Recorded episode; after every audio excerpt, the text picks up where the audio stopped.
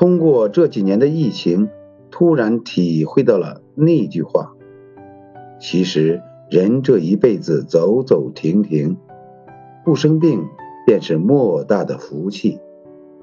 如果再发点小财，有一个灵魂伴侣，你开着车，我坐在副驾驶，车里放着我们喜欢的音乐。买完菜，我们一起回家，知足常乐，这便是天大的福分。